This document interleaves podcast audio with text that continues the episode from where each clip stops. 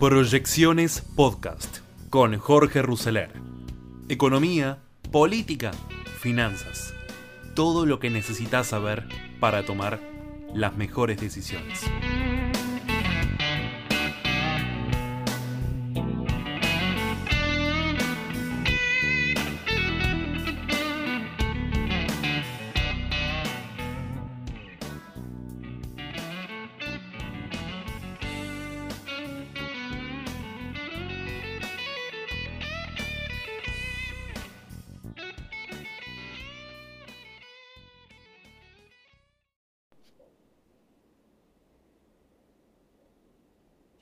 ¿Puede el kirchnerismo perder el quórum en el Senado?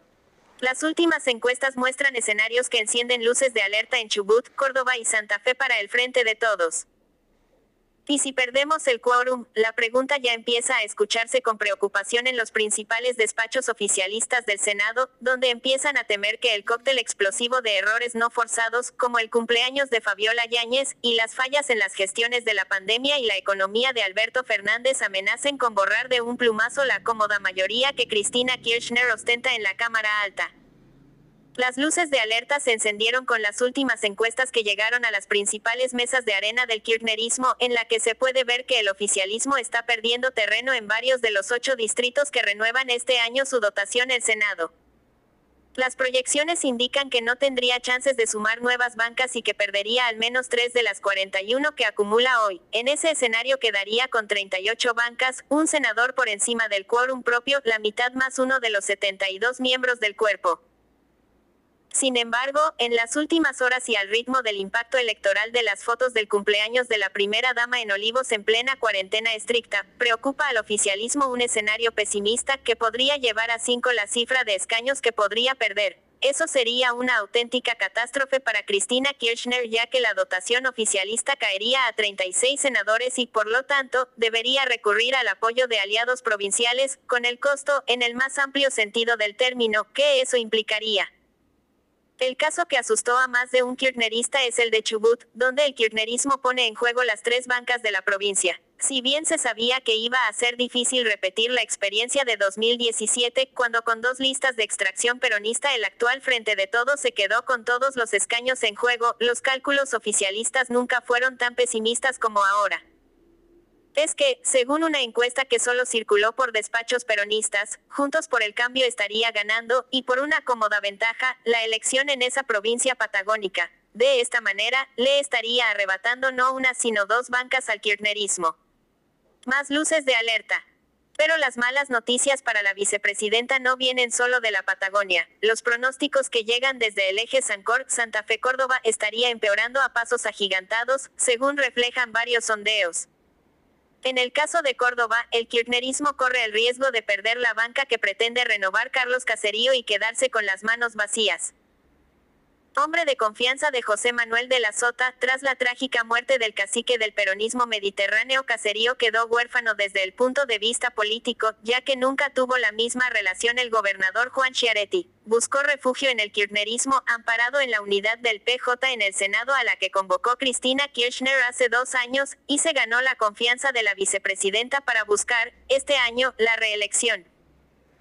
Sin embargo, las gestiones por lograr la unidad en el peronismo cordobés fracasaron y, ahora, el sector que lidera Chiaretti amenaza con quedarse con el segundo lugar en la provincia y, por lo tanto, con la banca por la minoría. Así, en la Cámara Alta se replicaría lo que ocurre en diputados, en donde los legisladores que responden al mandatario cordobés se han dado el lujo de bloquear uno de los proyectos más deseados por Cristina Kirchner, como es la reforma del Ministerio Público Fiscal. En Santa Fe, en tanto, las últimas encuestas muestran un escenario de virtual empate con una tendencia a favor de Juntos por el Cambio. En esta elección el Frente de Todos pone en juego dos bancas y, si se cumplen los volátiles pronósticos de las consultoras, apenas lograría renovar una. Sería, así, el cuarto escaño perdido por el oficialismo. En Corrientes, donde el kirchnerismo pone en juego dos de las tres bancas de la provincia, podría perder un quinto escaño y eso haría caer al oficialismo por debajo de la línea del quórum propio. Si bien todo indica que el kirchnerismo perderá la elección provincial por la gobernación, el pragmatismo de Cristina Kirchner, que eligió a Carlos Camau Espínola para encabezar la lista de senadores en detrimento de la camporista Ana Almirón, menos conocida y, por lo tanto, con menos votos, podría garantizarle ganar la elección legislativa nacional. Sin embargo, en esta oportunidad la Alianza Provincial Oficialista Encuentro por Corrientes, aliada de Juntos por el Cambio, promete poner todos sus esfuerzos por ganar la elección de noviembre y así arrebatarle otra banca más a Cristina Kirchner. Fin de la nota. Estas son las noticias del día de Infobae del lunes 23 de agosto. El gobierno amplió la capacidad de ocupación de los trenes y en colectivos de media y larga distancia. Algunos de ellos podrán operar con capacidad plena, mientras que otros tendrán un límite del 80% de su espacio. Se trata de un reclamo que venía haciendo el sector del transporte. A partir de ahora, los micros de las categorías común, común con aire y semicama podrán tener una ocupación de hasta el 80% de sus butacas disponibles, mientras que los de categorías cama ejecutivo y cama suite estarán autorizados para circular con plena ocupación. En lo que respecta a los trenes interurbanos, se precisó que los mismos deberán limitar la capacidad al 80% por cada coche en servicio, por lo que se habilitó un 20% más del espacio total en los vagones. Asimismo, el gobierno advirtió que en todos los casos deberán extremarse las medidas para un mejor distanciamiento social en el interior de los vehículos. Los trabajadores de la administración pública vuelven a la presencialidad. La medida alcanza a todos los empleados que hayan recibido al menos la primera dosis de alguna de las vacunas contra el coronavirus disponibles en el país. Luego de más de un año de trabajar bajo la modalidad a distancia en el marco de las medidas que aplicó el gobierno para evitar la propagación del coronavirus, los empleados de la administración pública retoman a partir de hoy la presencialidad en los diferentes organismos del Estado. De acuerdo con lo que precisaron las autoridades nacionales, los trabajadores que tengan que regresar a las oficinas deberán ser notificados por su superior jerárquico por lo menos 72 horas hábiles antes del efectivo cumplimiento de la medida. En tanto, la Corte Suprema de Justicia resolvió recientemente que la actividad presencial volverá a los tribunales federales y nacionales a partir del primero de septiembre. Murió el paciente cero de la variante Delta en Córdoba. Según informaron las autoridades del hospital donde estaba internado, sufrió una arritmia cardíaca que complicó su neumonía bilateral. Se había contagiado en Lima, Perú, y no había cumplido con el protocolo de aislamiento al regresar al país. Según confirmó el director del hospital Rawson, Miguel Díaz, el hombre de origen peruano de 62 años había sufrido una neumonía bilateral grave y su pronóstico siempre fue reservado. Incluso advirtió que en los últimos días la situación pulmonar se había logrado estabilizar. Se estima que por el momento unas 50 personas se contagiaron en Córdoba con la variante Delta a raíz de los contactos producidos por este paciente cero. Se estrelló una aeronave en Uruguay y murieron sus dos tripulantes argentinos. Kevin Alonso Raggio, de 27 años, y Franco Acevedo, de 22, son los dos tripulantes que viajaban a bordo de la aeronave con matrícula argentina que cayó este domingo en las sierras de las Ánimas, en el departamento de Maldonado de Uruguay. La avioneta en la que volaban los dos argentinos había despegado del aeropuerto de San Fernando y se dirigía hacia el aeropuerto internacional de Laguna del Sauce en Punta del Este. En el camino, por motivos que aún se investigan, la aeronave se estrelló y ambos perdieron la vida. La Junta de Seguridad en el Transporte de Argentina tomó conocimiento del accidente y designará un representante acreditado con el fin de participar en la investigación efectuada por la República Oriental del Uruguay. Fue Infobae Noticias arroba Urbana Play FM. Bueno, muy bien. Vamos a charlar con Matías Ragnerman. Matías es director de Colatina. Buen día, Matías. Estás muteado. Bueno, buen día María, ¿Cómo ¿todo bien? ¿Todo bien? Bien. Bien, ¿vos? bien, te voy a hacer una especie de chequeado con eh, aprovecho porque ¿qué pasó? Reapareció Mauricio Macri, tomó la bandera de la educación, que es una bandera que le viene más fácil en este momento particular, después lo que pasó con la pandemia y esta discusión de la vuelta a la presencialidad, que yo creo que la reta ganó con bastante claridad ante un vasto sector de la opinión pública, por lo menos, eh, porque no hubo tanta incidencia en la ciudad de la vuelta a clases. Pero bueno, más allá de eso, el gran tema es la deuda. Acá es que aparece Macri el gobierno es, este tipo nos dejó endeudado con 45 mil millones de dólares con el Fondo Monetario y este es el principal problema que tiene la economía. ¿Qué hizo ayer Macri? Se presentó en el programa de Luis Majul y dijo que no es cierto lo que están diciendo sobre la deuda es una mentira tras la otra, como la deuda. La deuda promedio por año que tomó el gobierno de Cristina Kirchner, da 17, 12 nosotros. En miles de millones de dólares, ¿no? Exactamente, por año. Y este es el desastre de lo que está haciendo el gobierno ahora de vuelta. El kirchnerismo en su nueva versión. Récord de deuda en un solo año, récord. Casi 34 mil millones, de dólares en un solo año. Y en el segundo van para proyectado 27. Y uno, uno los escucha todo el día, endeudó, endeudó. Y lo peor de todo es que, que la deuda es hija del déficit. Ella recibió un país de su marido que tenía superávit y lo entregó con déficit, 6% más o menos de déficit. Nosotros hicimos todo el trabajo horrible, que nos costó perder, tarde, con todos los defectos del mundo, pero los entregamos casi en equilibrio, 0,4. Hoy de vuelta tenemos un déficit monumental. Bueno, eso decía Macri. Matías, ¿qué decís? Eh, pues revoleaba números, eh, había llevado un cuadro que Majuli interpretaba, por eso le hacía las acotaciones, ¿no? Yo diría que es dudoso, es dudoso lo que dijo eh, Macri. Me parece que hace algunas trampas, por decirlo de alguna manera, que si no tiene que hacer un análisis económico, no diría eso.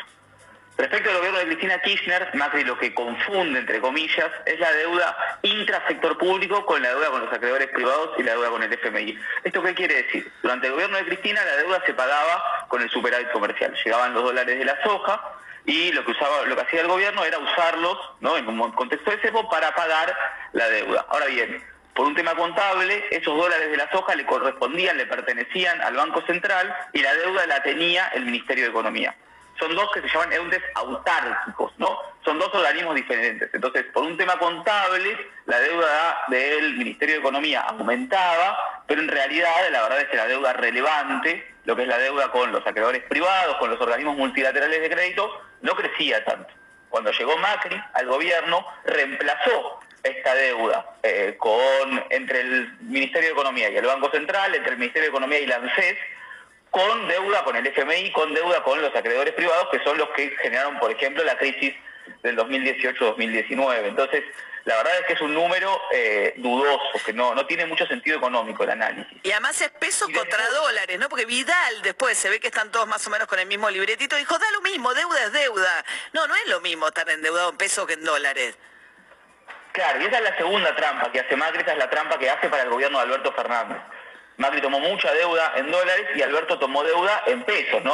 Alberto el año pasado, después de que llegara la pandemia, tomó la decisión de aumentar el gasto. Salió el IFE, salió el ATP y el déficit fiscal, que con Macri eso es verdad, lo que dice el expresidente, había quedado virtualmente en equilibrio, aumentó a casi 7 puntos del PBI. Y una parte importante de eso se financió en deuda, pero con deuda en pesos, que no es lo mismo que la deuda en dólares. ¿Por qué? Porque en última instancia el gobierno es soberano de la deuda en pesos, el gobierno lo que tiene es emite eh, los pesos para poder pagar esa deuda. No es lo mismo. Y no es lo mismo no solo de manera directa, no es el mismo impacto, sino que también es en términos de lo que llaman expectativas. Cuando los acreedores financieros, cuando los organismos multilaterales de crédito tienen que evaluar la deuda de un país, y esto no vale solo para la Argentina, sino que vale para todos los países del mundo, todo lo que es la deuda en moneda local se penaliza mucho menos que la deuda en moneda extranjera la Argentina, uno de los grandes problemas que tenía el año, el año pasado, no, a principio, sí, perdón, a principio del 2020, no era solo que tenía mucha deuda, sino que tenía mucha deuda en dólares, mucha deuda en una moneda que no es soberano, una moneda que no emite, en donde depende quizás de lo que es la política de Estados Unidos. no, y además, digo, con la devaluación, la, deuda en dólares. mucho más peligrosa, además con la devaluación de los últimos dos años de Macri, se te vuelve mucho más pesada, porque necesitas muchos más pesos para poder honrar esa deuda en dólares. Claro, porque el gobierno recauda en pesos, el gobierno le entra los impuestos por el IVA, por el impuesto a las ganancias, por el ingresos brutos y demás, y tiene que pagar deuda en dólares, que cuando el dólar saltó de 20 a 60 pesos en un año y medio, toda esa deuda se encareció muchísimo.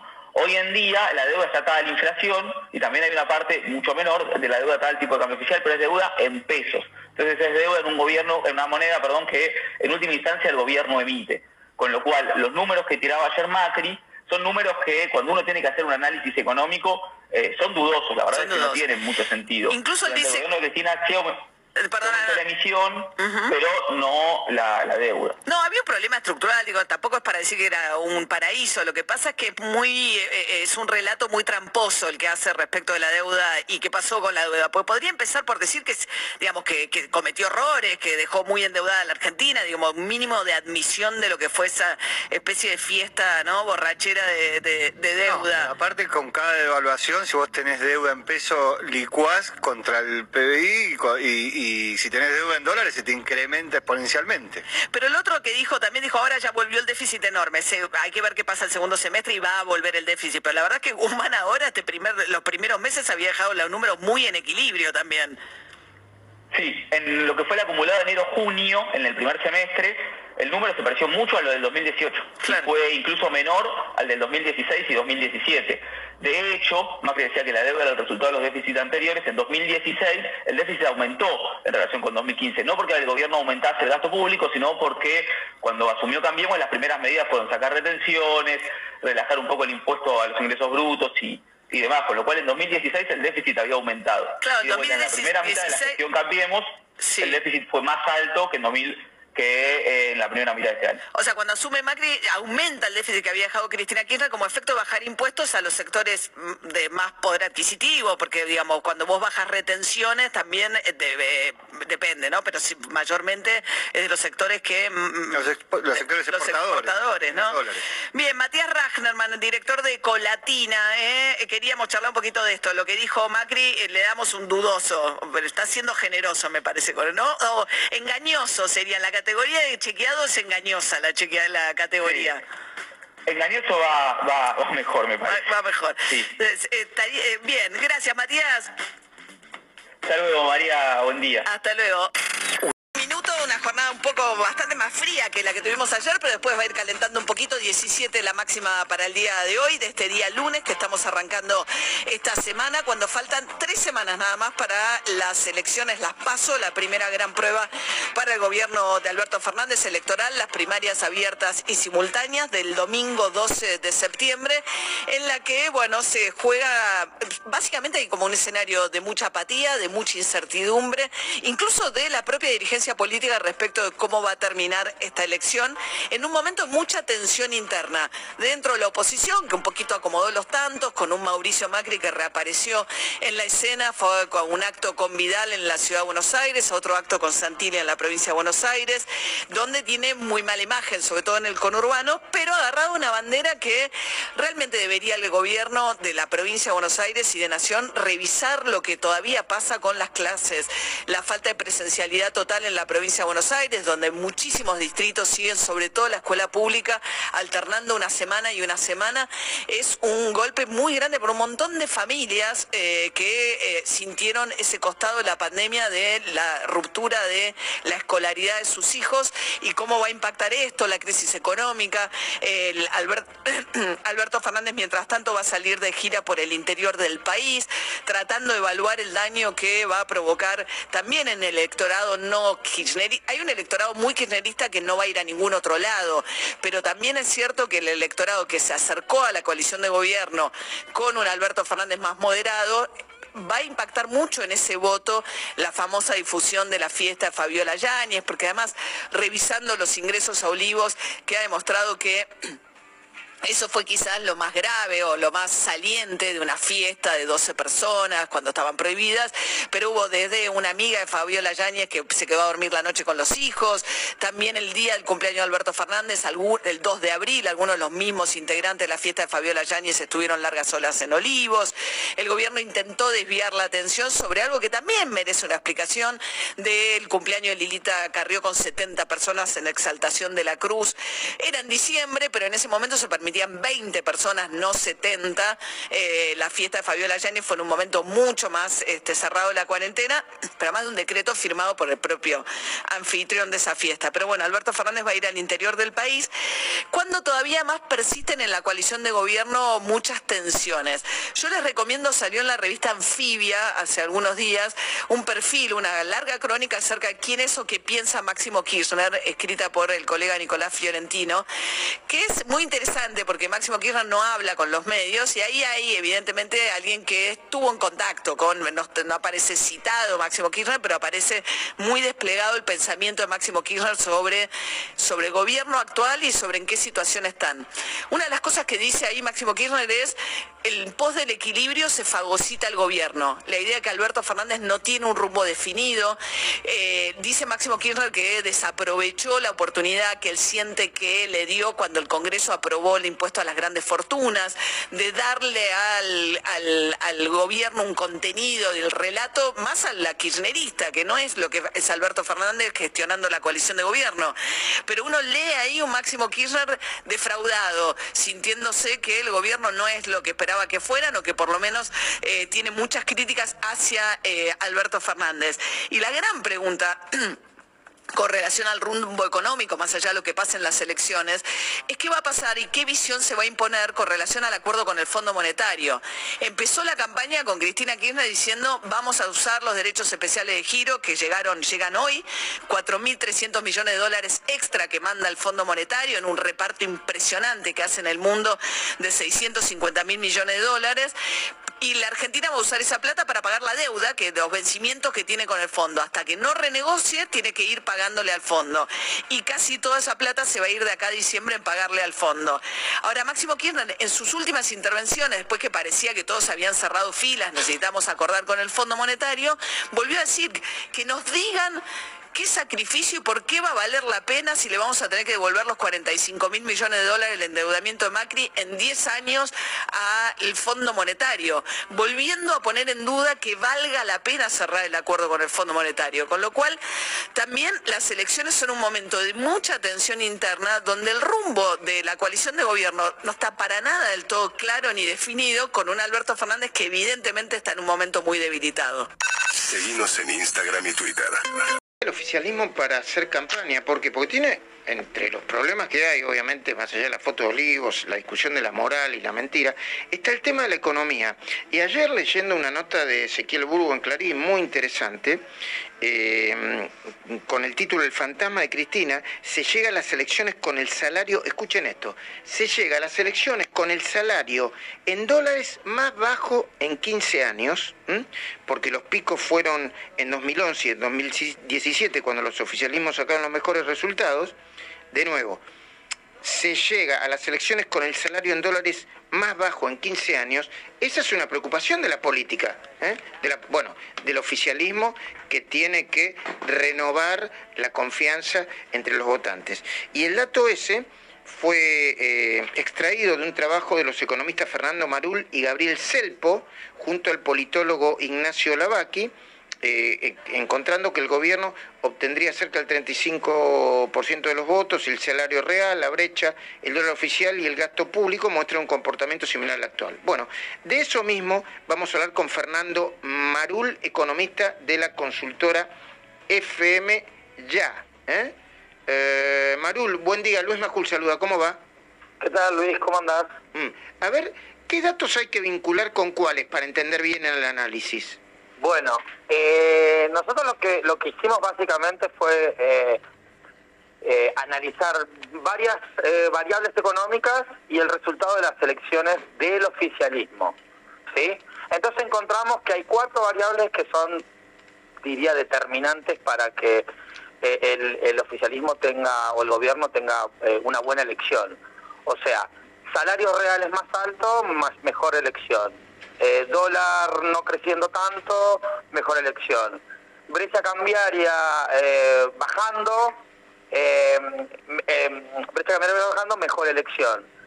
gasto público mayor, mejor elección. Básicamente y lo que hicimos fue un modelo econométrico que, que hoy poniendo todo, todas las variables actuales y las proyectadas en el, en el modelo, nos da que el gobierno no debería sacar un nivel alejado de 35% a nivel nacional. O sea, es básicamente con, ciertas limitaciones, obviamente. Digo, el mensaje es con la economía actual y con la que con la que esperaba por ahí llegar el gobierno, eh, por ahí llegan las mejoras, llegan un poco tarde y básicamente la conclusión es la economía no va a acompañar al gobierno, más allá del número. Y obviamente, y, perdón, y obviamente Fernando no está incluido el, tema de la pandemia, ¿no? Que, eh, que hizo perder en términos, estoy generalizando, a todos los oficialismos en el mundo. Claro, bueno, e, eso lo de la pandemia está como e, e, está como incluido dentro del salario, o sea, del salario real, eh, eh, digo, bajando, el dólar, el, en el caso de Argentina la brecha cambiaria muy alta, Digo, eso está como incorporado en, el, en, el, en, el, en, las variables. Digo, lo, cierto es que, digo, como, como decías vos recién en la, en la, en la, en la introducción, o sea, hoy los niveles de, salario son muy bajos para, para Argentina y eso básicamente lo que te está diciendo es que la, la, economía no va a acompañar, no va a acompañar al gobierno. Obviamente habrá otras variables, como, no sé, digo, la oposición, qué, es ganar, digo, que, que eso lo, pueda, lo, puede eh, concluir un poco más un, una perspectiva más de, análisis político. Pero lo que hoy muestra la economía es eh, es que no no va digo que no no debería sacar un número bastante alto al menos eh, digo y proyectando para para noviembre digo obviamente que todavía esto es septiembre digo esto es como para septiembre no alcanza. También lo que hicimos fue bueno qué pasa si ponen toda la carne al asador o sea, la brecha la bajan, dan otra vez otra ronda de paritarias, aumentan el gasto público y ese tipo de variables y cómo y cuántos puntos cuántos puntos eh, eh, ganarían y más o menos calculamos que podrías llegar a ganar cinco puntos. Mm, ok. Ok, o sea, llegar a un, a, un 40. Eh, Fernando Marul, mejor dicho, Gustavo Noriega, te está escuchando Fernando Marul. Sí, Fernando, ¿qué tal? Eh, buen día. Eh, entiendo que este análisis toma experiencia previa de cualquier oficialismo, o sea, es un análisis que va más allá de la grieta. Entiendo que es así, que los gobiernos que tienen esta situación económica se encuentran con un límite de votos. Sí, sí, sí, sí. Sí, o sea, obviamente que hay otras variables que, que, que, que implique, digo, caso, el salario el salario eh, en dólares de, caso del 2000 del 2019 era bastante más alto, pero bajando. O sea, en 2019, en las pasos de 2019 era casi el doble, pero venía bajando porque ya venías de, una, de un año de crisis. Mm. O sea, acordate que la crisis de, de Macri empieza en 2018 entonces eso hizo perder en parte las elecciones. Fíjate 2017, vamos yendo para atrás, el salario en dólares era altísimo y hizo que, que, el gobierno de Cambiemos pueda hacer una muy buena elección en 2017. Fíjate en 2015, en 2015 ahí con todas las variables que era el auto, acuérdate que fueron esos cuatro años donde era ponerse de 2011 a 2015 donde la economía se se fue deteriorando mucho, pero más o menos ahí atándolo todo con alambre, medio como que logró llegar al, 2015 sin que le explote la bomba a Cristina y que medio que explotó después. Claro que sí. Caso 2013, por ejemplo. 2013 es algo muy parecido a lo que se ve ahora. Un, un, salario en dólares que, que era bastante bastante bajo porque la brecha, acuérdense que había también había cepo cambiario, la brecha se había ido arriba del 100% y el salario en dólares era muy parecido al, al de hoy y, fue el, escenario cuando cuando gana Massa en provincia de Buenos Aires. Perfecto, eso es un interesante análisis econométrico que, que, involucra la economía y la política. Fernando Marul, economista de la consultora FIMA y uno de los integrantes del trabajo que analizó este fenómeno, Marul Selpo Lavaki. Muchísimas gracias por atendernos. ¿eh? Un abrazo. Mm. Viene con una cadena de equivocaciones permanentes decir, por ejemplo, este, no me van a hacer caer, cuando en realidad se cayó encima. Nadie lo quiere hacer caer. Así como a veces, si habló encima, esta vez se cae encima. Y este es un problema ya no de Alberto Fernández, es un problema político, que por supuesto no lo hablan en los medios de comunicación, pero con cualquiera que hables, más o menos en privado, son conscientes de este problema que te diría, no creo que tenga retorno. yo te, te quiero hacer una pequeña interrupción, porque, o sea, el video, claro, tiene un condimento cinematográfico, no sé cómo llamarlo, interesantísimo. Pero es nada más que poner... Estamos todos adentro de esa fotografía. Pero digo, es, poner en movimiento lo que ya todos sabíamos y el propio presidente había reconocido. O sea, no es que hace un aporte extraordinario a la irregularidad o a la licitud del encuentro. A mí me parece que lo, más grave es, A, la confirmación de la mentira del presidente. Y B, la operación usando un medio del Estado para tratar de salirse ante un vacío de poder que él mismo se ha autoinfligido. Yo digo, es un presidente banal, porque es poco interesante. Un presidente que se metió en el mar del vacío del poder solito su alma. Fue caminando como, como, no quiero dar un ejemplo, fue caminando solo. no tengo otra alternativa que estar de acuerdo con vos. A mí, cuando yo veo que se le tira tanto a un tipo, me dan ganas de defender. Mm. Así quisiera defenderlo, es casi imposible. Porque todo lo que se dice tiene su asidero, tiene su cuota. Y este intento de salir, que me parece que ya este es el tema político, salir con acusaciones al macrismo, me parece que es tan equivocado como lo de la oposición, aferrarse a la yugular de este tema y que prácticamente esto hegemoniza, centraliza y me parece que el problema político, de vacío político, que se tiene que resolver pronto, porque no hay posibilidades de que este muchacho pueda, este, digamos, evolucionar, que haya una cierta conmiseración y que el tiempo lo ayude. Ahí, eh, a nivel teleteatro, hay muchos elementos nuevos. Posiblemente la semana próxima se comunique el embarazo de la señora Fabiola. Fabiola. le va a dar otro, otro tema, otro, otro ingrediente, si vos querés, a, este, a este conflicto. Ahora, ¿cómo, ¿cómo abordás esto que en lo que coincidimos que es esta, este vacío de poder? Digamos, no hay vacío de poder. No, el poder lo tiene la doctora. Sí, bueno, claro. Cuando hablamos acá, el gobierno de la doctora que preside Alberto Fernández. Hoy, yo al presidente Alberto Fernández, si tengo que ponerle un apodo, ya no lo llamo más el poeta impopular. ¿Si no? Otálora. Otálora. Otálora. Recordemos la historia... Otálora. Otálora y funcionarios que están alrededor, que son individualmente muy buenas personas y que tal vez no tienen nada que ver con la responsabilidad de este cataclismo, son otaloritas. recordemos en dos líneas. Para, Un cuento, es el personaje de un cuento de Borges que se le dan los privilegios, la ventaja, el poder, le damos el placer. Total, estaba terminado. La palabra, el cuento se llama El muerto de Borges. Hay una especie de sensación de otálora y es un problema para los otros pesos pesados de la organización, de, la, de la suma de organizaciones que es la coalición.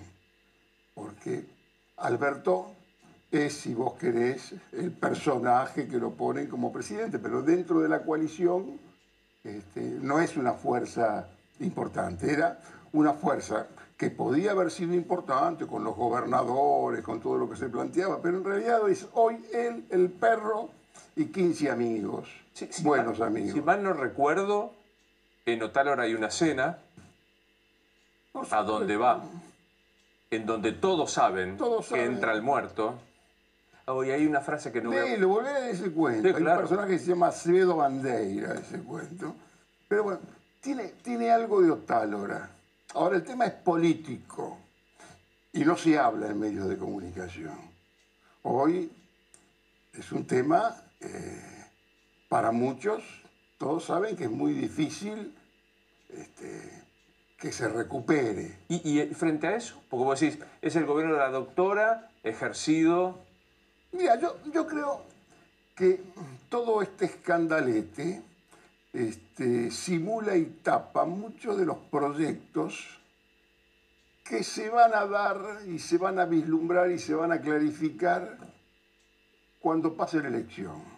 Ahora, hasta la elección hay que ver cuántos porotos tiene cada uno. En esto esperan todos los pesos pesados que en este juego. Este, eh, Rodríguez Larreta, mismo María Eugenia Vidal.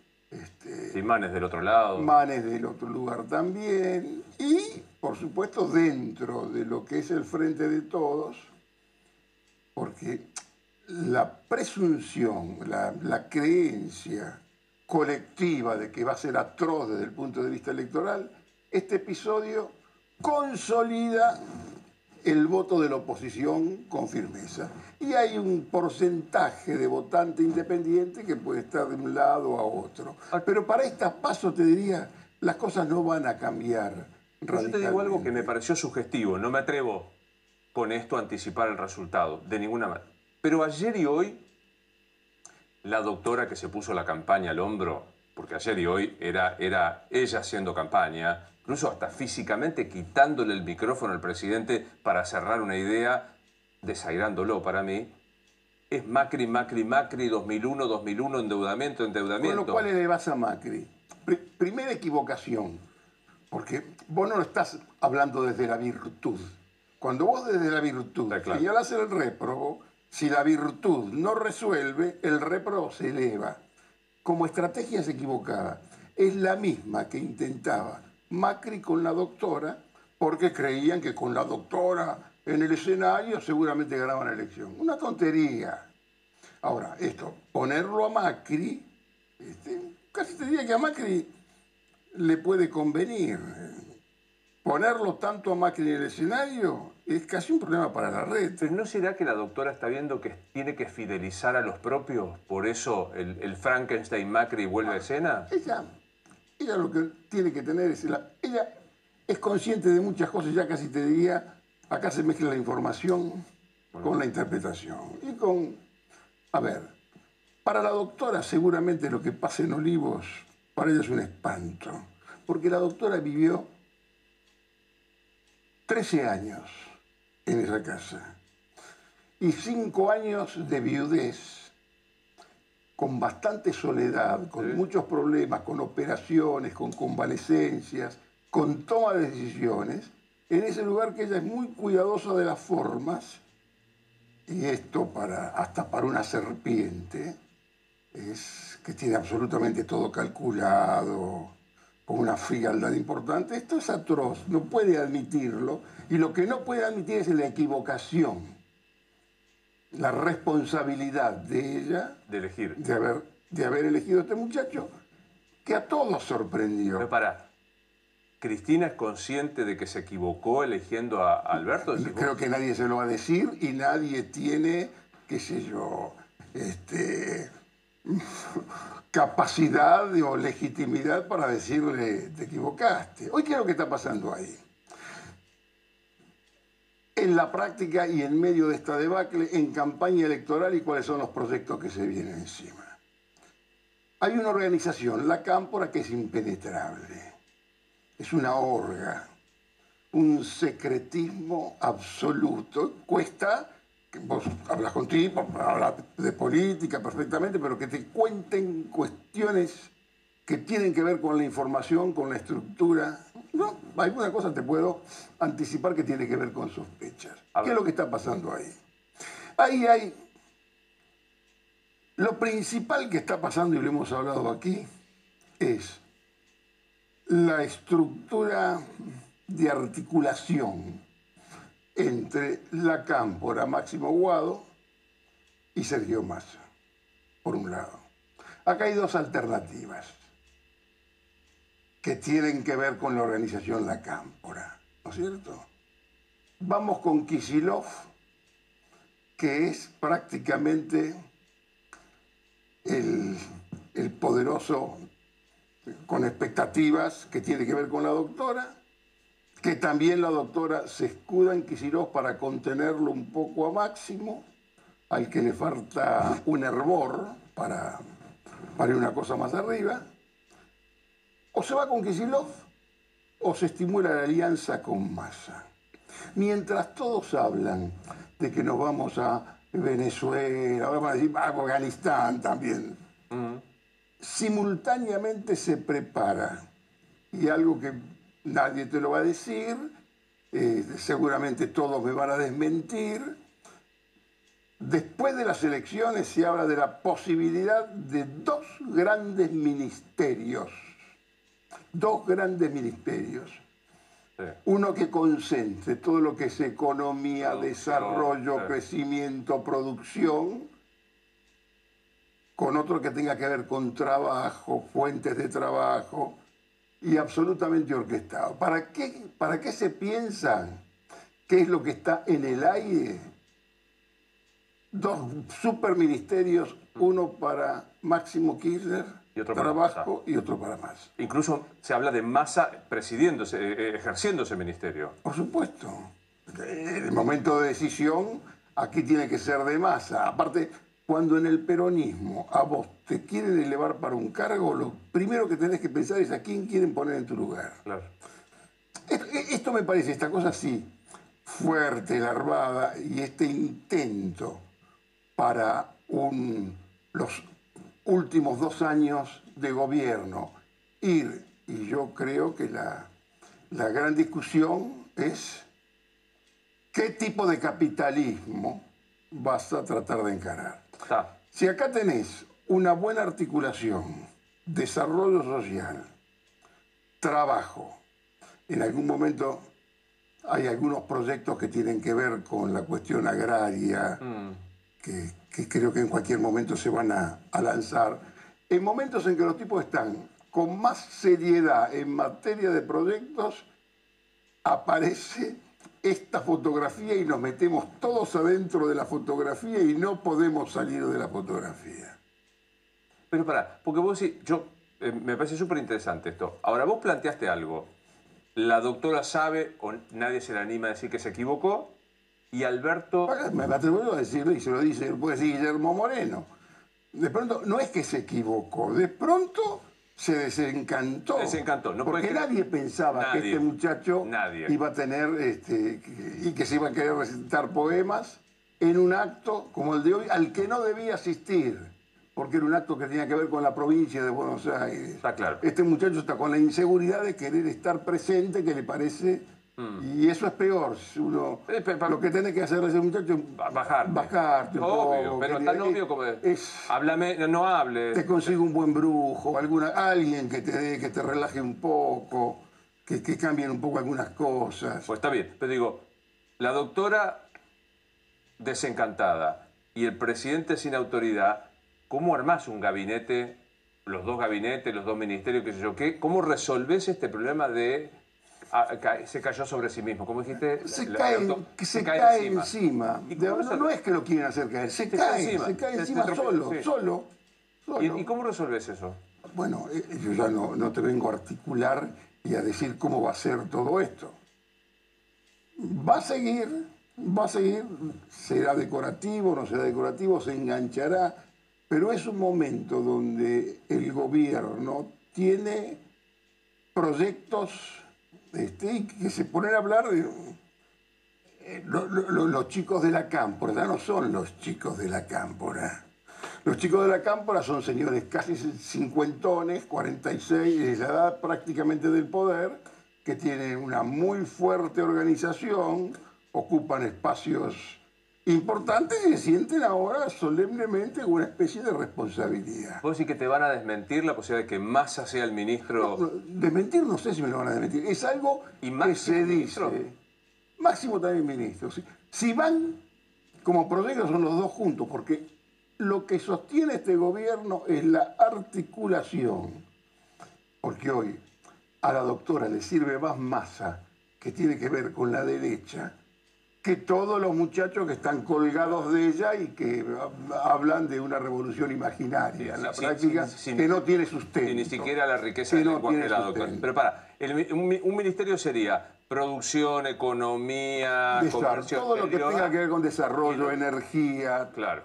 Y el otro sería trabajo. Trabajo, desarrollo, seguridad social.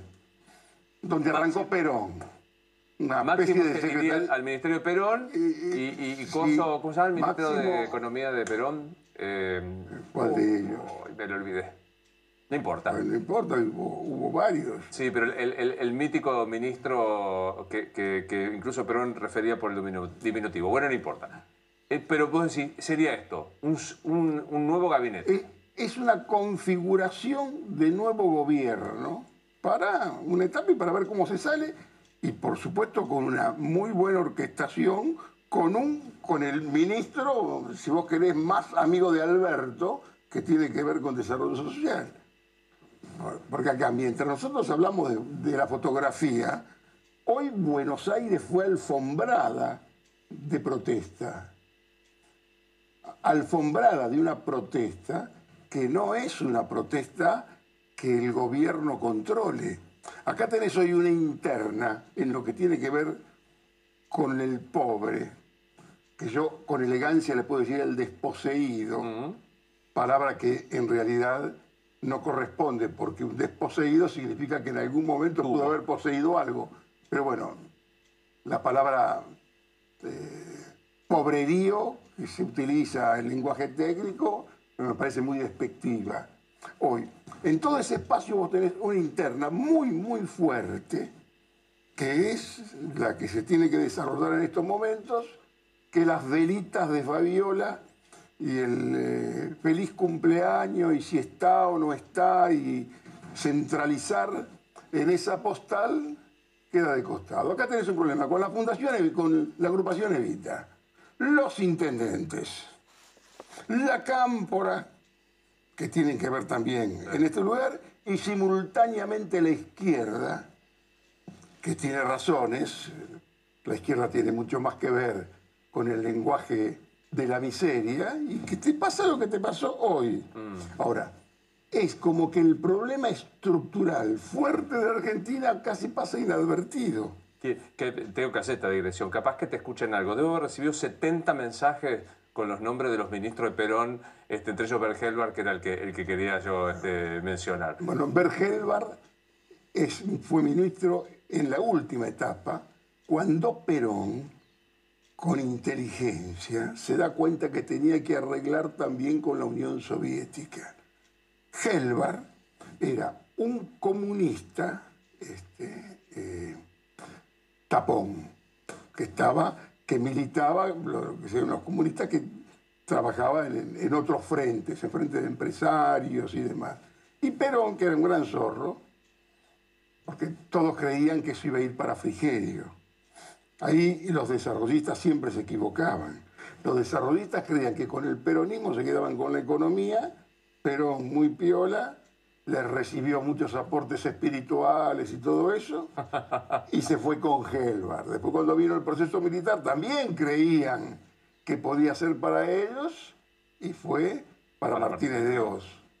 ¿No es cierto? Pero, bueno, me gustó hacer historia porque agradezco la cantidad de mensajes que le están mandando a Jorge así de lugares de lo más variado, quiero decirte, desde, desde despachos oficiales y despachos de que, compartís, vos decías que es un error estratégico asusar el fantasma de Macri. Por supuesto, yo, yo que Macri les pago a todos para que sigan insultándolo a él. que según Ortelli, desde juntos está el operativo Escondamos a Mauricio. No, no hay tal operativo. Y te voy a decir más. Hasta de los medios donde Rodríguez Larreta pone mucha espiritualidad, se ponen bastante críticos con Rodríguez Larreta y sobre todo con la candidata de Rodríguez Larreta, que es María Eugenia Vidal. Que donde se sienta María Eugenia Vidal, le tiran preguntas que años atrás nunca le hubieran, cuando, cuando, era supuestamente Heidi y demás. También se libra taponada, oculta por esa fotografía donde estamos todos adentro, la interna que quien la ve con cierta inteligencia, ¿sabe quién es? La mm. doctora Carrió. Que la doctora Carrió se da cuenta como que nos conviene tenerlo Alberto de presidente y no que venga esta otra dama que sabe de poder verdaderamente. Porque lo que hablamos de Alberto y, y, lo, que significa la doctora es un sinceramiento de poder. Todos saben que es la doctora la dueña de los votos. Razón por la cual yo creo que no hay vacío de poder. Ahora, tenés claro que formalmente es imposible en esta Argentina de hoy. Primero que, que no va a pasar, que el presidente va a cumplir su mandato como tiene que cumplirlo, y etcétera, etcétera. Pero en hipótesis, es imposible pensar a la doctora asumiendo la presidencia. Sí, pero también te cuesta pensar en dos años y medio más que tenés que proteger a alguien que tiene que dejarse proteger, digamos. Eh, es él el que directamente tiene una tendencia, si vos querés, al papelón, como decía Abelardo Ramos, pronunciada tendencia hacia el papelón, ah. que no, no, no, podés pararlo. Hoy este, vos tenés que tener una cierta credibilidad. Si a vos no te creyeran nada, vos no podrías conducir este programa. Sí, te voy a robar la metáfora. Esta pronunciada tendencia a caerse encima. Caerse encima, y sí, y sí. Eh, me parece de una... Fue, fue caerse encima y casi te diría una irresponsabilidad, porque eso, la foto, es muy notoria, es indefendible.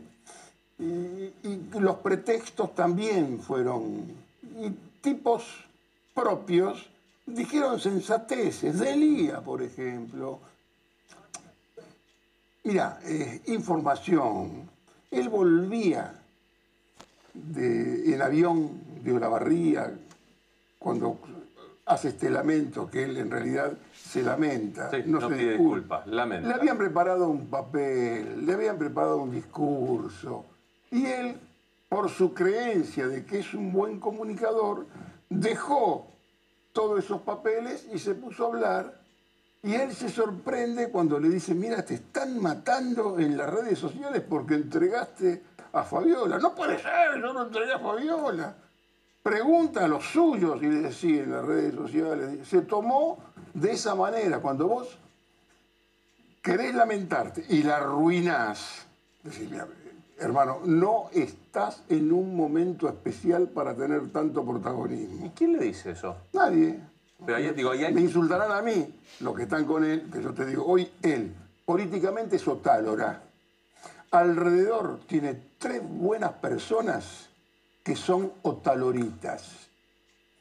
Otaloritas es Santiago Cafiero, que si hubiera especulado, es una buena persona, buen tipo y tiene, no tiene culpas aquí.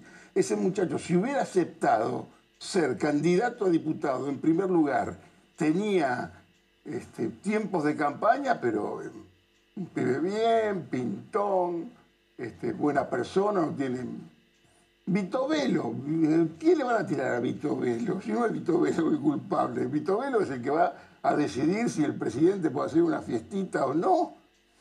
Y la tercera, el tercer, el pibe, el pibe Biondi. El pibe Biondi que, ¿qué me tengo que meter yo en los romances que puede tener algún tipo? Buena gente, Biondi. Pero por supuesto, por eso te digo que son tres buenas personas que están otaloritas que están al lado de un otálora que, que está en banda.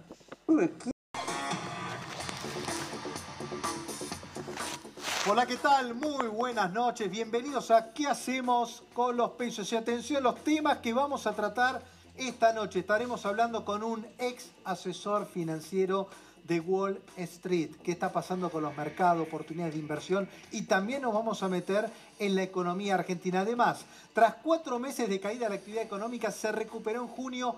¿Cómo seguirá? Te vamos a contar las proyecciones, las perspectivas de la situación sector por sector y también variables que preocupan el gobierno a todo o nada, los riesgos de tener una economía en modo electoral. Te lo contamos ahora un rato. Y atención si tenés una pyme nuevos créditos a tasa del 18% y también te vamos a contar tres tendencias que van a cambiar el e-commerce.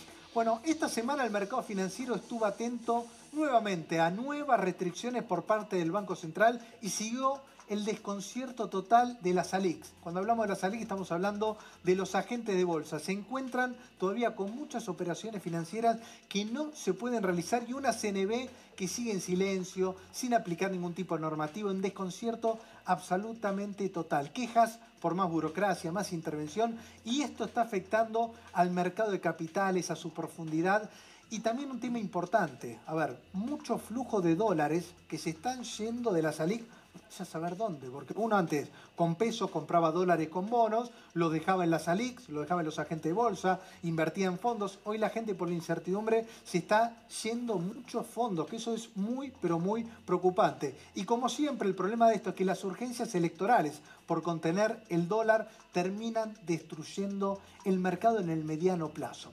Bueno, una buena, aunque llegó muy tarde, el gobierno anunció que enviará al Congreso una ley para fomentar las inversiones en hidrocarburos. Casi dos años que no se hablaba sobre incentivos a la inversión, así que mejor tarde que nunca, pero el gobierno debería todavía hacer muchísimo para atraer inversiones, que es algo que está muy, pero muy postergado.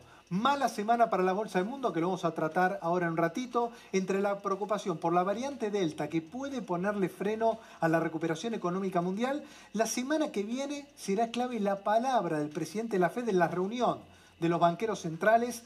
Así que atención con esa reunión, mucha expectativa. La bolsa local terminó con caídas muy importantes, bajo volumen, eh, igual que la mayoría de los activos del mundo. Y la campaña electoral que preocupa porque es muy pobre entre el oficialismo y la oposición, no hablan de lo importante. Nadie habla de lo que pasa en el país, que parece que el único problema de la Argentina es el cumpleaños de Fabiola, el cumpleaños de Lilita Carrió, y tenemos un país que está roto, con indicadores que parecen que estamos atravesando, no sé, una guerra civil, más de 40% de pobreza, más de 50% de inflación, desempleo altísimo, brecha cambiaria, sin reserva, sin financiamiento externo, baja inversión, con empresas que no quieren venir y muchas empresas que se van, nadie invierte, así que los problemas están ahí, esos son los problemas de todos. No, los cumpleaños más allá que fue, ya lo hablamos en el programa anterior, que fue una situación, un mensaje espantoso, pero esos son los problemas que le preocupan a la gente y los que vivimos todos los días, lo que queremos que los políticos mejoren eso. Bueno, sí, Gonzalo, muy buenas noches, ¿cómo estás? Buenas noches, vamos a hablar de tres tendencias que van a cambiar para siempre el e-commerce. ¿Cuáles? En un rato la contamos. Bueno, saludo acá a mi derecha, Foto Espotorno, economista, bienvenido, ¿cómo estás? ¿Qué tal? ¿Cómo te va? Bien, muy bien. Martín Rapalini, presidente de la Unión Industrial eh, de la provincia de Buenos Aires, es decir, Argentina. Buenas noches, ¿cómo estás? Bien, muy bien. Bueno, nos vamos a meter, el tema del dólar, a ver, más allá del dólar paralelo no se fue mucho más, digamos, esperado todavía que se pudiera recalentar, pero sigue el Banco Central interviniendo, por más que pudo comprar reservas, sigue interviniendo, 182 pesos terminó el día viernes, a mitad de jornada empezó, empezó a subir, pero el desconcierto que hay en el dólar financiero que empieza a, recalentar el dólar, o mejor dicho, mucho, los pocos dólares que hay en los mercados formales, la gente los empieza a retirar. El tema de la SALIC y los agentes de bolsa es un tema que no se trata eh, como se tiene que hablar, pero una CNB que desapareció ¿viste? Un desconcierto total. Me da la sensación de que la CNB lo agarró por sorpresa y no terminó de comprender todo el daño que hizo la medida, ¿no? Me parece que el gobierno quiso parar un rulo financiero que estaba dando vueltas, que era de algunos especialistas. que muy, Especialistas, de, digamos, manejan mucha guita, pero son pocos. Son Y aparte lo podés detectar. Sí, y tampoco te, creo que ese rulo era por mucha guita, porque en general son pequeños especialistas que hacen ese rulito. y El arbitraje. El arbitraje. No era tan grave. Y para parar eso se metió una medida que termina sacando dólares del sistema financiero del mercado de capitales a, gran escala, porque básicamente cada vez que alguien compra un, dólar MEP, termina quedando fuera del sistema. Sí, que eh, compra dólar MEP primero, o, sale con pesos o sale con dólares. O sale con pesos o sale con pesos o entraron dólares. Pero termina fuera del sistema, por un lado. Eh, ojo, hay una cosa que no se entiende, que para mí no se entiende del mercado de las ALICs. Las ALICs es el mercado de capitales, ¿no? Una ALIC es una, lo que antes se llamaba sociedad de bolsa, es un gran supermercado de activos financieros. Nosotros acá hablábamos de cómo invertir, qué invertir, acciones, bonos. Acciones, bonos, fondos, letras, lo puedes comprar ahí. Lo puedes comprar ahí. Pero para acceder a ese gran supermercado, tenés que estar dentro de una LIC. Entonces, el dólar MEP era medio la excusa comercial para meterte dentro de la LIC y a partir de ahí se abría todo el mercado de capitales. Cuando vos le sacás esa posibilidad a, la SALIC, bueno, muy probable que e, e, ese mercado de capitales que tenía algún movimiento gracias al dólar MEP, que era como el atractivo, era ¿viste? como el, supermercado, acá tenés oferta, dólares, y te metías al supermercado. El cigarrillo, los caramelos, los chicles, los kioscos. Claro, exactamente. Acá pasa lo mismo. Vos entras al supermercado por el dólar MEP y te terminás llevando un CDR, ¿viste? O una acción de Galicia, en el fondo. E, ese era el mecanismo. Bueno, al sacar eso, empezás a podés llegar a tener un programa de mercado de capitales. Más allá de la dificultad que genera eh, a todo nivel en, el, eh, eh, en lo que es operaciones de fondos comunes, hay un montón de operaciones entre empresas. Hay empresas, por ejemplo, que proveen al sector agropecuario que tenían títulos en dólares, en dólares MEP, que pagan dólares MEP. ¿Por qué? Porque en realidad se, se financiaban, son empresas que operan con el sector agropecuario y están en dólares. Bueno, eso se termina alterando, se termina alterando los fondos comunes de inversión que por ahí tienen para estabilizar un poco, para hacer más atractivos algunas acciones o bonos eh, chilenos o del Mercosur o de Brasil, etcétera, eh, que por ahí no es un gran fondo, pero un pedacito, pero ya con eso te genera un lío bárbaro. Sí, yo creo en definitiva lo que ataca a estas medidas es parte de la, falta de seguridad jurídica, porque son de un día para el otro le cambian las normativas, y no son normativas lógicas, son normativas de urgencia de un banco central que sabe que tiene fuego hasta ahí, digamos, se puede bancar una corrida, pero no se puede bancar una gran corrida, que tiene que seguir interviniendo todo en pos de hacer este puente entre año electoral y acuerdo con el Fondo Monetario Internacional, y como que en el medio, bueno, no importa nada, ¿viste? Se lleva puesto todo. Y, y, después de las elecciones, el mercado de capitales va a continuar, las empresas, pero cada día falta, aparte hoy tenés un montón de mercados alternativos, que ya no necesitas el mercado de capitales para un montón de cosas. Y ese es el problema, la gente después no vuelve. Después vuelve, y, y, y es malo hasta para el propio gobierno. Después te, te encontrás con Guzmán tratando de colocar bonos, en el, en el mercado de capitales y claro, se vas a encontrar con que está todo más chiquito. Que lo que antes, antes, antes podía eh, refinanciar ahora es más chiquito. ¿Y por qué? Porque hiciste sacar plata del mercado de capitales. Entonces, me parece que hay que empezar a tomar las medidas con un poquito más de seriedad. Argentina no tiene, pero lo decías vos, la situación económica. no hay margen de error, ya está. No, no, tenés margen de error, no tenés margen de, margen de error. Entonces, si no tenés margen de error y hay te está molestando un rulo con algunos tipos, bueno, fíjate de una forma más eficiente solucionar eso y no prender fuego el bosque para matar siete hormigas, digamos. O ya nos vamos a meter después con la realidad, los riesgos, porque esto sabemos siempre, todos los años que hay elecciones está el riesgo electoral, que después viene la corrección por la buena, por la mala, va a venir la corrección del mercado. Todo lo que no se hace hoy se posterga, va a venir, te lo va a contar ahora Fausto en un ratito, el segundo semestre, cuando terminen las elecciones, que es lo que viene, que también va a depender del resultado electoral. Pero Martín, el tema, el tema de la industria, eh, hoy por hoy, digamos, hay dos sectores, se conoció, digamos, el, que, digamos, que julio, digamos, la economía volvió, volvió a crecer, que si veníamos ya de varios meses eh, caído, industria y comercio fue que representan un tercio del PBI, vienen, digamos, empujando. Sí, el sector industrial viene con una recuperación todo el semestre casi del 21% con respecto al, al 2020 y un 4,5% con respecto al 2019 y casi de los 12 sectores casi se han recuperado 7 sobre el 2019. O sea que nosotros... Ese es el dato, porque contra el 2020 no me decís nada, porque el 2020 estuvo paralizada la economía. Ahora, en contra el 2019, que tampoco fue un año maravilloso, fue el año, digamos, un año golpeado con el tema de las pasos, la transición de gobierno, ese es un buen dato para la industria. Sí, por supuesto, pero bueno, después de, de, un golpe tan grande el año pasado, ya recuperar la actividad económica, por lo menos para todos los sectores, genera cierta tranquilidad, ¿no? Después están estos sobresaltos financieros que son los que por ahí generan algún tipo de nervios, pero la verdad es que todo el sector industrial eh, está viviendo una recuperación. Sí, y también después nos vamos a meter el dato de las importaciones, es importante y tiene que ver con la recuperación económica, porque así como las importaciones se fueron liberando, que han, han crecido muchísimo, hay que ver cómo continúa después, porque si no, no hay recuperación económica. la industria depende mucho, mucho y también de eso. Las, sí, totalmente. Y también las exportaciones han ido creciendo eh, muy, muy, ¿no? O sea, de origen industrial y de origen eh, agropecuario. Así que bueno, yo no, no vamos a meter con eso. Ingresé a la Escuela Argentina de Finanzas Personales, www.eafp.com.ar. Tenés cursos para principiantes, para avanzados. Ahora viene un curso muy, pero muy interesante que no te puedes perder, que estoy esperando ahí abajo porque no me lo acuerdo. Ahí va a venir. Ingresado ahora a la Escuela Argentina de Finanzas Personales. ¿Ya me lo dicen acá o no me lo dicen? Ah, ese cómo invertir en Estados Unidos. Ya me lo había olvidado. El 26 de agosto. Cómo invertir en los Estados Unidos desde Argentina y después también curso de criptomoneda y lo de siempre, finanzas personales, así que ingresa a la escuela. Bueno, metemos con el segundo semestre a modo electoral y en un ratito vamos a estar conectados con una persona que conoce muchísimo el mercado financiero global. Trabajó en Wall Street, es argentino, hoy está viviendo en la Argentina, trabaja en la Argentina, que vamos a estar hablando un rato con Javier Timerman para preguntarle a él como trader cómo ve el mercado, dónde ve oportunidades y también cómo ve la situación de Argentina. Bueno, hoy sabemos que el segundo semestre a modo electoral, esto es lo que hoy conocemos.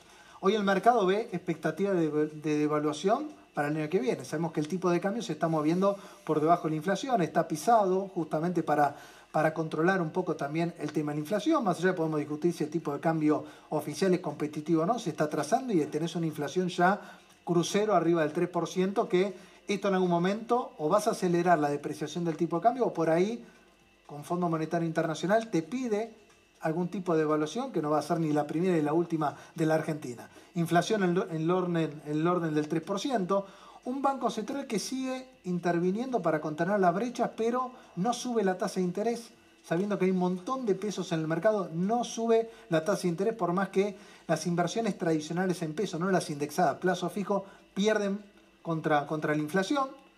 ¿Ok? Todo se va a pasar para el año que viene, los ajustes, toda esa represión que hay de precio de la economía se va a tener que, que sincerar.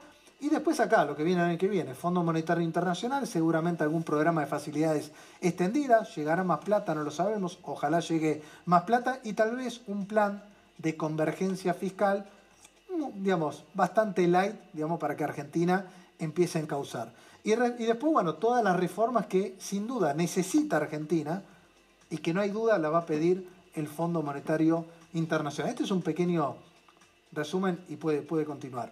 ¿Cómo te imaginas el día después de las elecciones? Porque no tiene nada que ver de cómo le vaya al gobierno. No, no, no tiene nada que ver. Yo, creo que, eh, a ver, primero tengamos en claro que, el, que a menos que haya una sorpresa electoral, y una sorpresa electoral me refiero o a que al gobierno le vaya muy mal o a que al gobierno le vaya muy bien. Sí, extremos. Extremos. En el medio no va a haber ninguna sorpresa. Hoy el mercado está descontando un resultado electoral relativamente donde no va a cambiar nada, digamos, en el fondo. Cuando dos banca más, dos banca menos. No, dos banca más, dos banca menos, no cambia nada. Eh, en ese escenario yo creo que sí, después de las elecciones te encontrás con eh, todo lo que existe en este periodo preelectoral, que básicamente va a ser un mayor déficit fiscal, con mayor emisión monetaria, una mayor presión sobre el dólar y lo que estaba marcando ahí. Me tengo que juntar con el FMI. El día que te sientes con el FMI, el FMI te dice, pibe, acá tenés dos problemas no tenés plata y tenés déficit fiscal. Corregilo. ¿Está? Primer lugar. Segundo lugar, tenés inflación. Eh, casi primero, tenés inflación. Para de emitir. Claro, van asociadas, listo. Para de emitir, para de tener déficit fiscal. fíjate, bueno, no lo puedo ajustar todo. Bueno, decime cómo lo vas a ajustar. Este, dame un plazo, dame un, esquema de ajuste. Y, el primer, y así cuando vienen los gastos, lo primero que decir, che, subsidios económicos. ¿Qué son subsidios económicos? No, todos los subsidios de las tarifas de servicio público. Estás gastando 4 puntos del bebé en esto, Bueno, ahí vas a tener que ajustar también. Entonces ya tenés eh, inflación, tarifa y el otro punto es cepo cambiario. ¿Cuánto es la brecha cambiaria? Te va a decir el FMI. O sea, el dólar cotiza libremente a 100% por arriba del tipo de cambio, me estoy imaginando. Esa brecha, 85%, sabemos que históricamente el Fondo Monetario Internacional nunca lo avaló. Nunca eso no quiere decir que mañana resolvemos todos los problemas, pero puede haber un sendero para que digan, che, claro. acá dos años mínimo empezar a regularizar. es que, a ver, vamos a ser sinceros, en esto hay que ser durísimo. No hay programa económico si no tienes un programa para salir del cepo. No hay. Cualquier programa económico que empiece a decirme cómo vas a salir del cepo. Gradual, de un shock, no sé, como quieras. Pero unificarlo, unificarlo. Unificarlo, separarlo. Eh, hay mil opciones. Bueno, pero para si no empezás por eso, no tenés un programa económico. Ahí necesitas dólares. Bueno, por eso necesitas el FMI. Bueno, eh, que por ahí con un tipo de cambio mucho más alto que te, después te complica las otras variantes, por lo menos de corto plazo, como es el dólar oficial, la inflación y demás, y cómo le pega a los salarios más bajos, necesitas dólares. Con un tipo de cambio más competitivo, por ahí no se te va la misma cantidad de dólares. Bueno, cualquier programa económico tiene costos. Por eso es que los gobiernos tratan de evitar hacer programas económicos en elecciones, porque en elecciones no pueden mostrar ningún costo de nada. Pero en la realidad, los programas económicos tienen costos. vas a tener que elegir, bueno, voy a tener que dar un zarpazo inflacionario o, puedo hacerlo gradual, pero ojo, si yo soy muy gradualista con salir del cepo, la inflación la mantengo viva mucho tiempo, o por ahí prefiero tener un shock, no sé, plantea un problema. Hay, hay todo... no es loco volver a la disyuntiva gradualismo-shock, digamos, algo se viene de eso, en algunas cosas va a ser shock y en otras cosas va a En algunas cosas va a ser gradualismo, en otras cosas va a ser shock, ahí también depende mucho del poder político del propio gobierno, que puede entregar y que no puede entregar, pero los márgenes de maniobra son chicos, o sea, lo que decíamos antes, no tenés margen de maniobra. Eh, hay que, el, el, programa gradualismo versus shock depende del programa. Decime qué programa tenés, te diré funciona o no funciona. Eh, pero me parece que algo de eso va a haber. Va a haber acuerdo con el FMI, algún acomodamiento de tarifa seguro, algún acomodamiento del tipo de cambio también seguro. Eh, y, eh, y algún ajuste fiscal también. Suba de impuestos. Suba de impuestos. Seguramente. Hasta ahora ha sido la, la elección en cada... Siempre la suba de impuestos va, va como piña, eso sin, duda. Bueno, ¿qué hacemos? ¿Qué tal? ¿Cómo estás? Gracias por invitarme. No, por favor, un placer, Javier. Mira, antes de meternos en la Argentina, a ver, la semana pasada eh, fue dura para, eh, para los mercados, se esperaba, ¿viste? Bueno, hace muchas semanas se esperaba un tipo de corrección máximo, pero bueno, el día jueves o viernes cayeron fuerte, eh, fuerte las bolsas y ahora está la expectativa a ver qué va a pasar, qué va a decir Jerome la semana que viene, si va a decir algo, qué va a pasar con los estímulos o no. ¿Cómo es el mercado hoy de equity o el mercado también de renta, de renta fija internacional?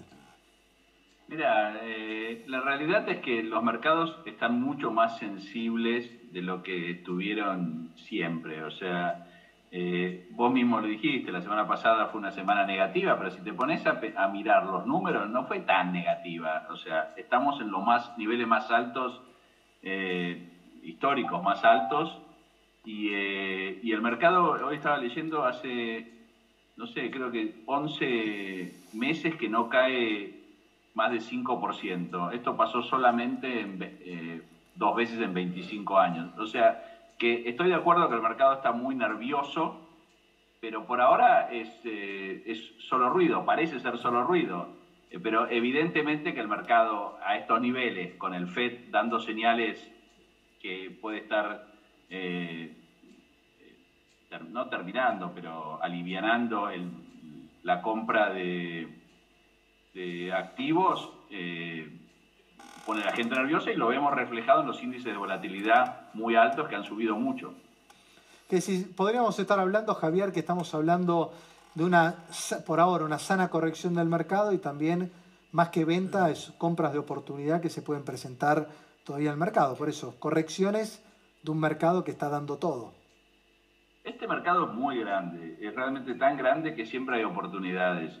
Eh, porque vos podés, yo por lo que veo, o sea, vos tenés eh, todo lo que estuvimos hablando, de que los mercados están lo más alto, que el FED, que esto, eh, que evidentemente hay nerviosismo, pero por otro lado tenés empresas que, que están con una productividad fenomenal, creciendo a niveles récord, tenés todavía un montón, montón de activos a tasas negativas. Te lo digo esto como trader, yo no soy economista, eh, yo miro los mercados, soy una persona que toda mi vida me senté frente a una pantalla, pero es, es, es impresionante la cantidad de activos a tasa negativa que todavía hay en el mundo.